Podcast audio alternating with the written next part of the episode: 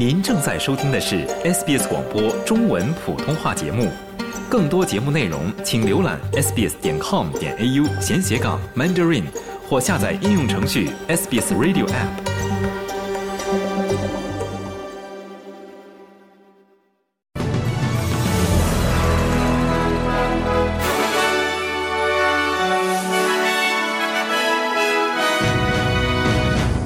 澳大利亚人道主义物资被运往土耳其灾区。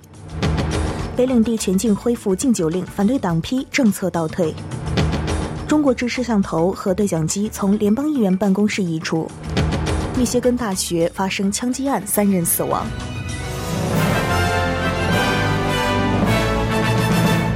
下面是新闻的详细内容。载有澳大利亚社会捐赠的人道主义援助物资的航班已经从墨尔本起飞，前往地震灾区土耳其。在未来几天内，包括帐篷、毛毯和医疗用品在内的捐赠品将通过多个航班被送往这个饱受灾难的国家及其邻国叙利亚。纳维亚货运公司的奥斯卡·伊尔马兹表示，这些捐赠品将组成一百零八个货盘，重达三十吨。Obviously, we all know what's going on over there. 他说：“显然，我们都知道那里发生了什么。发生的地震极具破坏性，非常可怕。很多人在那里受苦。很高兴社区能够团结起来提供帮助。和航空公司一道，纳维亚货运公司可以协助把这些货物从澳大利亚直接运到阿达纳。澳大利亚的灾难应对小组已于周日带着专业设备和物资登陆土耳其，他们正在继续向土耳其提供援助。迄今为止，已经有超过三点七万人被确认在上周发生的七点八级地震中丧生。北领地议会通过了新的立法，恢复该地区的禁酒令，但反对党称这是工党政策的倒退。该立法昨晚在议会获得通过，预计将于本周末生效。重新颁布禁酒令意味着原住民城镇营地和偏远社区将再次禁止酒类外卖。在2007年有争议的干预措施生效后，这些社区曾经实施禁酒法令。反对党乡村自由党支持该立法。昨天，反对党党鞭约书亚·伯格因告诉天空新闻，北领地首席部长娜塔莎·菲尔斯拒绝承认其政府的错误。他说，北领地的工党政府去年七月为酒精打开了闸门。从那时起，我们看到的是犯罪统计数据的激增。本周在议会中，工党必须后退，他们必须回到基于他们意识形态的政策上，并起码承认他们错了。不幸的是，首席部长距离做到这一点还有相当远的距离。在连续九次加息以应对高企的通货膨胀率后，澳大利亚储备银行负责人将在今天出席经济立法委员会的会议。储备银行行长菲利普·洛伊将就储行的决定和表现接受委员会质询。上周，官方现金利率被提升至百分之三点三五，这是本政策周期内的最新一次加息。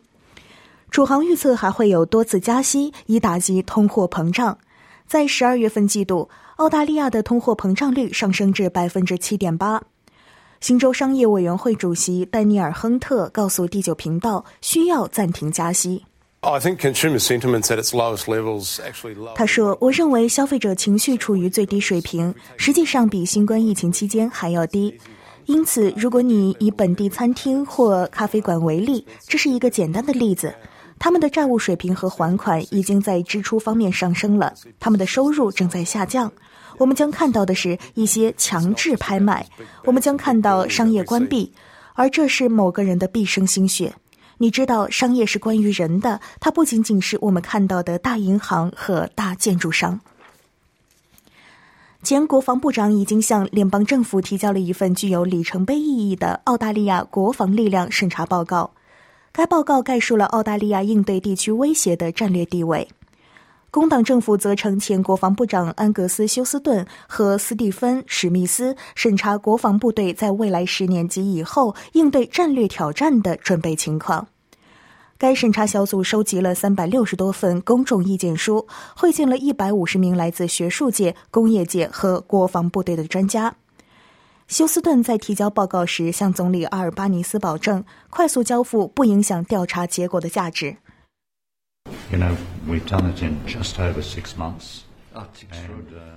他说：“我们只用了六个多月的时间就完成了审查，以前类似的审查总是需要十二到十八个月的时间。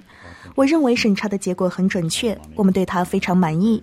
担任了六年国防军总司令，在那之前担任了四年的空军总长。”我认为这是我参与的最重要的工作。政府表示将用几周时间考虑报告的结论，然后再公开。在澳大利亚国立大学的一次演讲中，内政部长克莱尔·奥尼尔采取了不寻常的步骤，将伊朗列为在澳大利亚从事外国干涉的国家之一。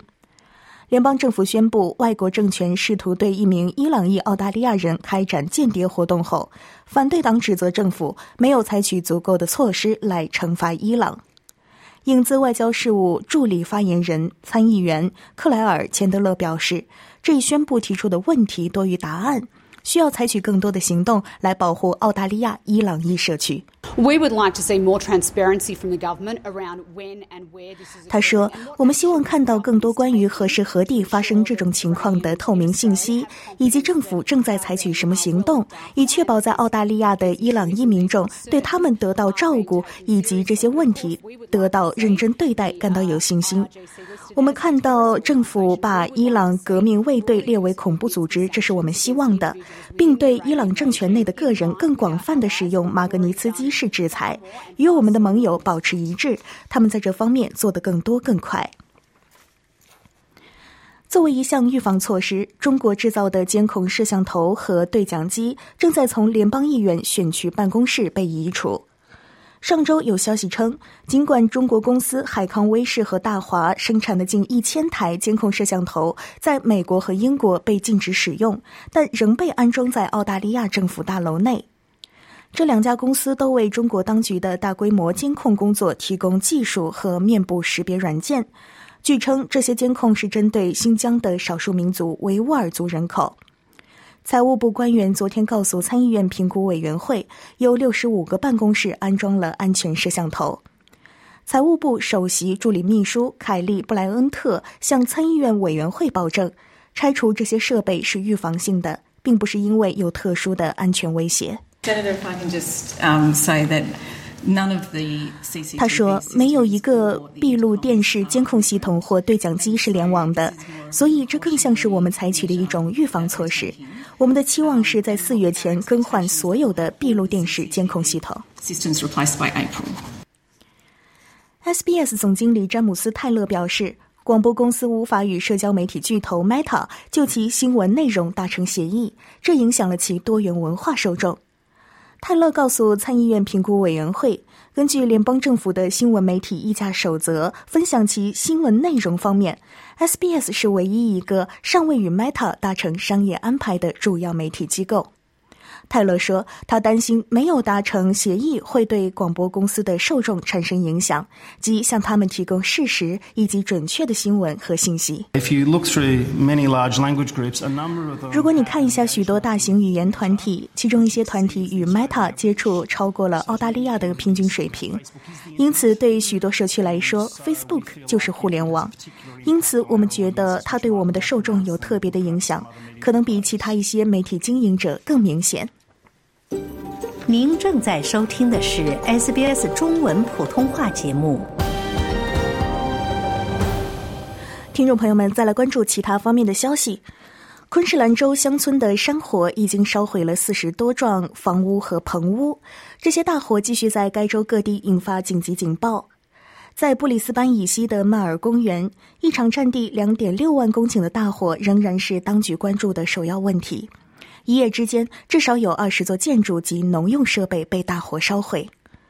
昆士兰消防和紧急服务网站概述了大火可能带来的生命威胁，并向高古兰、米亚尔公园和胡克斯伍德中心发出了警告。昆士兰消防和紧急服务总监韦恩·沃提斯布尔称，消防员仍在调查每场大火的起因。我们目前不知道米亚尔西的火是如何开始的。我们确实了解维安比拉的火灾可能是纵火，警方会证实这一点，但我们看到的迹象表明，这是一起纵火案。由于加布里埃尔弃权登陆，新西兰总理克里斯·希普金斯已经推迟了其作为领导人的首次议会提问时间。众议院领袖格兰特·罗伯森说：“由于极端天气事件，议员们有其他优先事项。新西兰的新领导人现在将在下周面对议会提问。气旋在新西兰北岛造成了广泛的洪水、山体滑坡和巨浪，许多人仍处在断电之中，一些社区的电力被完全切断。”西普金斯表示，已经宣布全国进入紧急状态，国防军正在当地提供支持。他说：“对于全国各地的新西兰人来说，这是一个非常重要的夜晚，尤其是在北岛北部。我们看到了新西兰人今天早上醒来看到的情况：很多家庭流离失所，很多家庭没有电，全国各地都面临广泛的破坏。”昨天，美国密歇根州立大学校园内发生枪击事件，造成三人死亡，至少五人受伤。警方表示，枪手在底特律西北约一百四十五公里的大学东兰新校区的教学楼和工会大楼开火。当枪手仍在逃时，工作人员和学生被敦促就地避难。大约四小时后，枪手被发现死于自己导致的枪伤。警方说，他们正在调查这次袭击的动机。前美国驻联合国大使尼基·海利宣布参加2024年美国总统选举。印度裔的尼基·海利现年五十一岁，曾任南卡罗来纳州州长。他将挑战同为共和党的候选人唐纳德·特朗普。在一份视频声明中，海利表示：“现在是拥有新一代领导层的时候了。”政治战略师、特朗普顾问委员会成员杰森·梅斯特告诉第九频道：“这不是对唐纳德·特朗普的威胁。” If there ever was a wake-up call that nationalism and well-protected borders 他说：“如果有一天民族主义和受到良好保护的边界是我们的首要任务，那中国而不是俄罗斯才是我们的敌人。大流行病和穿越这个国家的气球，这才是。”一周前，在动荡的西巴布亚地区绑架了一名新西兰飞行员的分离主义叛军声称，这位三十七岁的飞行员很安全，没有受伤。菲利普·梅尔滕斯在携带物资及数名乘客降落在帕罗一个简易机场后遭到绑架。西巴布亚解放军士兵要求新西兰断绝与印度尼西亚的关系，并与联合国接洽，为巴布亚的主权而战。自1969年该地区被印度尼西亚控制以来，这个资源丰富的地区一直在发生战斗。再来关注一条体育方面的消息：因球员的霸凌投诉，悉尼火焰队的肖恩·希尔被暂停主教练职务。随后，他对俱乐部发起诉讼。火焰队在一月初暂停了希尔的职务，并开始对多名球员提出的霸凌起诉进行独立调查。在对希尔可能的解雇之前，火焰队收到了调查结果，并向希尔发出了理由说明令。但希尔已向联邦法院提起诉讼，声称他的停职违反了就业法。在一份声明中，火焰队指责希尔试图拖延或阻挠这一进程，称他的法律手段没有任何意义。该案件将于今天在联邦法院开庭。接下来，我们一起来关注澳大利亚元的汇率。在国际货币市场上，一澳元兑换零点六九九美元，一点一零七新西兰元。同时，一澳元可以兑换四点七七一元人民币，五点四八八元港币，二十一点一五九元新台币。新闻节目的最后，再来一起关注全国各主要城市今天的天气情况。悉尼多云，最高温度二十七度。墨尔本以晴为主，最高温度三十一度；布里斯班可能有阵雨，最高温度二十九度；堪培拉多云，最高温度二十八度；阿德莱德以晴为主，最高温度三十五度；珀斯多云，最高温度二十六度；达尔文局部多云，最高温度三十三度；霍巴特以晴为主，最高温度二十六度。